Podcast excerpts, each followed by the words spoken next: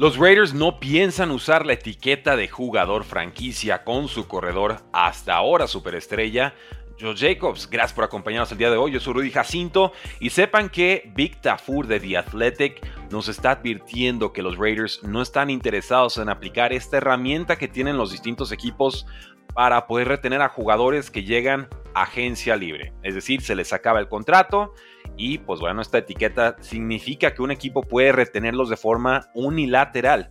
El jugador no puede quejarse, o sí puede quejarse, pero no puede hacer mucho al respecto. Y finalmente cobra un contrato que es el promedio de las cinco, los cinco jugadores que más cobran en su posición. Y es dinero 100% garantizado, pero solamente por un año. Eso es lo que se esperaría con los Raiders, porque sepan que este jugador tuvo una temporada un tanto eh, decepcionante, 1101 yardas. 805 por tierra, 296 por aire, 6 touchdowns en 270 toques de balón.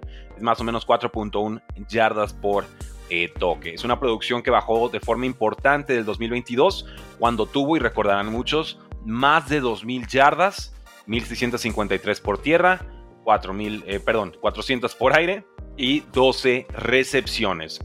Esto en casi 400 toques de balón. Entonces, evidentemente los Raiders no están contentos con el desempeño de Josh Jacobs en la última temporada. Ya había un holdout, hubo una protesta del jugador, se ausentó de varias etapas de entrenamiento en el offseason y eso claramente se vio reflejado en el campo. ¿Cuál es el mayor problema para, para Josh Jacobs? Hay dos. Primero, hay un nuevo general manager y él no cree en pagarle a los corredores. Pregúntenle a Austin Eckler. Él estuvo eh, sufriendo, pidiendo y no le dieron un año o dos años o tres años más de contrato. ¿Por qué cito ese ejemplo? Porque el general manager que estaba con los Chargers es el nuevo manager de los Raiders, Tom Telesco. Pero no solo eso, también apareció Samir White, alguien que le va a dar poder negociador a los Raiders al momento de ser este estilo y afloja por un nuevo contrato. Samir White tiene contrato hasta el 2025 eh, consiguió 549 yardas y un touchdown en 119 toques de balón, que son 5.2 eh, yardas por intento con la pelota. Jugó bien, piernas frescas, llevaba dos años esperando su oportunidad, finalmente la consigue y demuestra. Entonces, ¿qué va a pasar con Joe Jacobs? Mi predicción es que no regresa con las Vegas Raiders. Yo insisto, quisiera verlo en Ravens o quisiera verlo en Cowboys. Sigo pensando que va a recuperar su nivel. Está en buena edad, 25, 26 años. No tiene tanta carga de trabajo, salvo por aquel eh, año excepcional hace dos temporadas. Creo que tiene todavía mucho que ofrecer, pero seguramente será con otra franquicia. Pasando a los Cleveland Browns, van a buscar receptores este offseason y no los culpo, ya que su principal misión y obligación debe ser maximizar las posibilidades ofensivas de su quarterback, Sean Watson. Varios reportes indican que van por receptores y el más importante es el de Zach Jackson de The Athletic, quien no descarta un trade en este offseason. ¿Qué tienen los Cleveland Browns ahorita con sus receptores? Tienen a Mari Cooper. Eh, tuvo, pues que fue una, producción bastante importante. 1250 eh, yardas, 72 recepciones, 5 touchdowns. Pero de ahí en más, realmente el grupo de receptores de los Cleveland Browns es pues diría intercambiable, reemplazable, no es nada espectacular. Está Elijah Moore, quien llega por la vía del trade de los Jets de Nueva York. 59 recepciones, 640 yardas, 4 touchdowns. Buenos números, nada espectacular. Cedric Tillman, el novato, 21 recepciones, 224 yardas, 0 touchdowns. Un jugador de rol. Puede crecer en su año 2, pero hasta el momento eso no, no, parece ser la línea de, de carrera, de progresión. Y David Bell, quien fue tomado hace 3 drafts, 14 recepciones, 167 yardas y 3 touchdowns. Como podemos ver, este grupo necesita fortalecerse. Está David Njoku, es cierto, pero él es a la cerrada. Necesitamos producción de las demás eh, posiciones. Ahora, eh, opciones veteranas podrían ir por T. Higgins. Podrían ir por Michael Pittman de los Colts. Podrían ir por Mike Evans de los Tampa Bay Buccaneers. Podrían ir por Marquise Brown de los Cardinals. Podrían ir por Calvin Ridley de los Jaguars Podrían ir por Darnell Mooney de los Chicago Bears, por Gabriel Davis de los Buffalo Bills, por Odell Beckham Jr., a ver cuánto le pagarían de los, Baltimore Ravens. Tyler Boyd, del receptor slot, también sale de los Bengals. Y Curtis Samuel tuvo una buena temporada con los Washington Commanders. Entonces, nombres hay, opciones hay, pero eh, creo que sí o sí van a tener que tomar uno o dos receptores en el draft, que es una camada muy fuerte. Si se hacen con dos receptores en el draft, creo que Cleveland va a estar muy bien posicionado para volver a competir la próxima temporada. ¿Cuál es el desafío? Cleveland en estos momentos no tiene pick de primera ronda. Así que ahí hablamos de nombres como Lat McConkey de Georgia, Devontes Walker de North Carolina, Keon Coleman de Florida State, Eddie Mitchell de Texas y Xavier Worthy de Texas. Los receptores de Texas, he empezado a hacer mi, tarea del, del de del offseason. Eh, ojo con Mitchell, eh, me, está, me está gustando lo que estoy viendo. Todavía no tengo rankings oficiales, pero sí estoy empezando a encontrar ciertos nombres que me intrigan más que otros. Eh, pasemos así a los Washington Commanders. Y es que Cliff Kingsbury se aventó una movida digna de Juego de Tronos. Ya había dicho, ya había anunciado con, todos los micrófonos prendidos que iba a ser el nuevo coordinador ofensivo de Las Vegas Raiders. No lo dijo él, lo dijo su representante, lo dijo gente muy cercana a él. Y se echó para atrás. Realmente nos, confirman que ya estaba hecho y, y, él decidió que esto ya no iba a proceder. Lo hace, nos enteramos un día después para llegar como nuevo coordinador ofensivo de los Washington Commanders. La ofensiva de Commanders no ha sido superior al ranking número 16 en puntos desde el 2016. Así de grave está la cosa. O sea, no han sido de media tabla para arriba en puntos anotados desde el 2016. Eh, creo que es desde la salida, si no me equivoco, de Kirk Cousins, lo cual sería gravísimo, porque ¿quién se acuerda ahorita de Kirk Cousins en Washington? Igual lo extrañan, pero eso fue hace, pareciera hace un siglo. Si desde entonces no has tenido una ofensiva de media tabla para arriba, esto nos habla de un problema estructural, no solamente de quarterback, no solamente de coaches. Commanders fue número 24 en yardas, fue número 25 en puntos, bajo Eric Bienemy en 2023. Me parece que intentó todo lo que pudo, pero la línea ofensiva era mala y, el pobre quarterback Sam Howell se nos cayó a pedacitos. Kingsbury fue el coach de quarterbacks en USC en 2023. Ya ha trabajado directamente con Caleb Williams, quien suena para ser el mejor jugador de la clase para ser tomado en el pick número 1 o número 2. Hay especulación de que los Commanders podrían tratar de subir del pick número 2 al número 1, precisamente para juntar a Kingsbury con el quarterback Caleb Williams. ¿Cuánto costaría eso? No lo sé, pero no sería barato. ¿eh?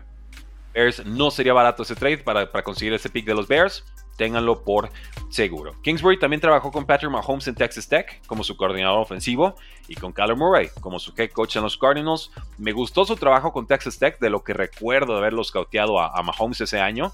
Eh, lo que hizo con Kyler Murray realmente no, no me encantó. Nunca pudo establecer un sistema similar a lo que hizo en colegial en la NFL. Quería llegar con formaciones de 4 o 5 receptores y, finalmente tuvo que conformarse con ofensivas super vainilla que usaba los alas cerradas. O sea, nada que ver con las razones por las cuales llegó a la liga.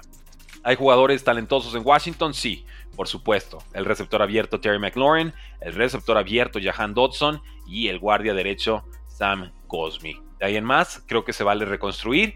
Me gusta Brian Robinson como corredor, pero nueva gerencia, nuevos coaches pueden perfectamente darle las gracias y buscar algún otro plan.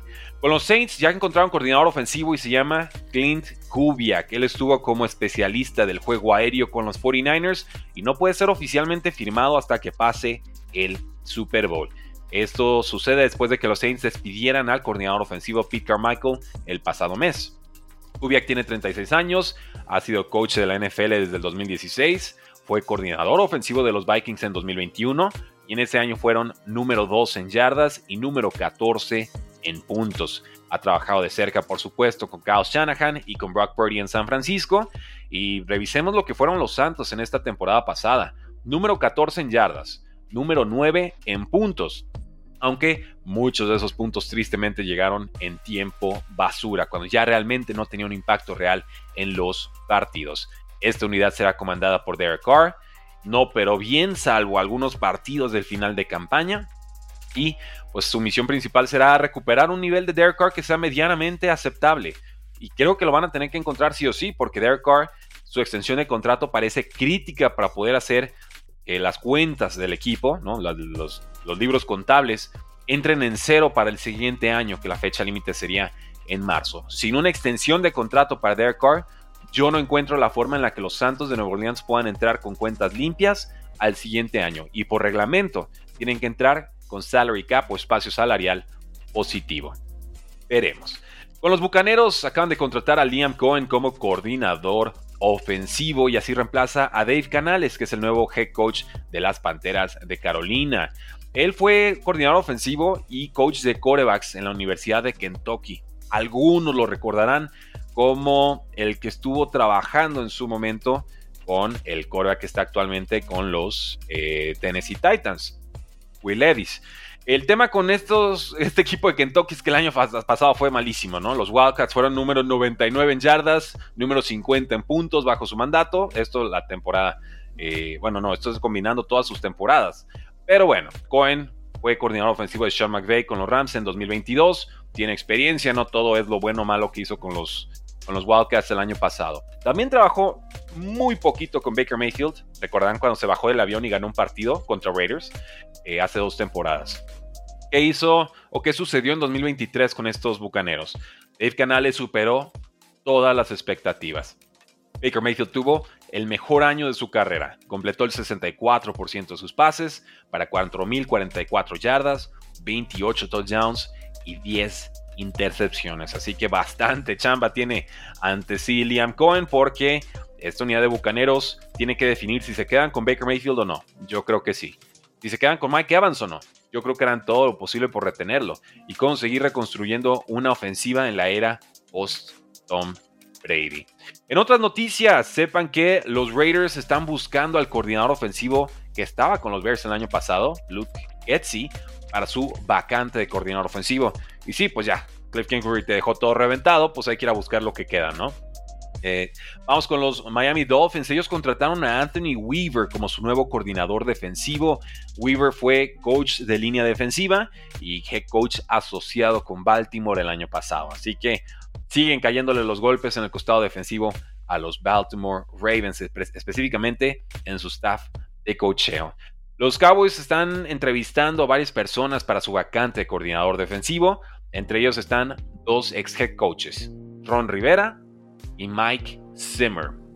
Con los eh, Chiefs, o específicamente con la familia de Mahomes, el padre de Patrick Mahomes, Patrick Mahomes Sr., eh, pues bueno, mejor dicho, Mahomes Sr. fue arrestado en Texas porque estuvo manejando en estado de ebriedad.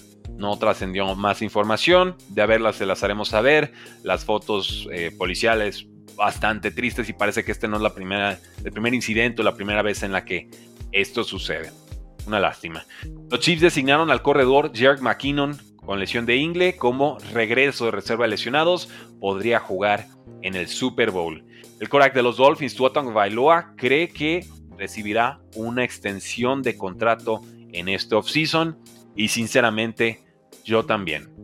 Eh, y los Seahawks contrataron a Leslie Frazier como head coach asistente. Así que lo tienen, damas y caballeros, nuestro programa para iniciar esta semana. Les deseo una formidable, eh, un formidable lunes, un formidable martes, pero sobre todo una formidable fiesta de Super Bowl 58 con los Kansas City Chiefs enfrentando a los San Francisco 49ers. Ya nos acercaremos a ese partido, habrá mucho tiempo para platicarlo. Por lo pronto, gracias por acompañarnos, gracias por suscribirte a este tu podcast 3 y fuera NFL en Spotify, en iTunes, en YouTube Music, donde sea que prefieran descargar en su celular. Ahí nos ayudan escuchando un episodio y dejando una reseña de 5 estrellas, porque la NFL no termina y nosotros tampoco. Tres y fuera.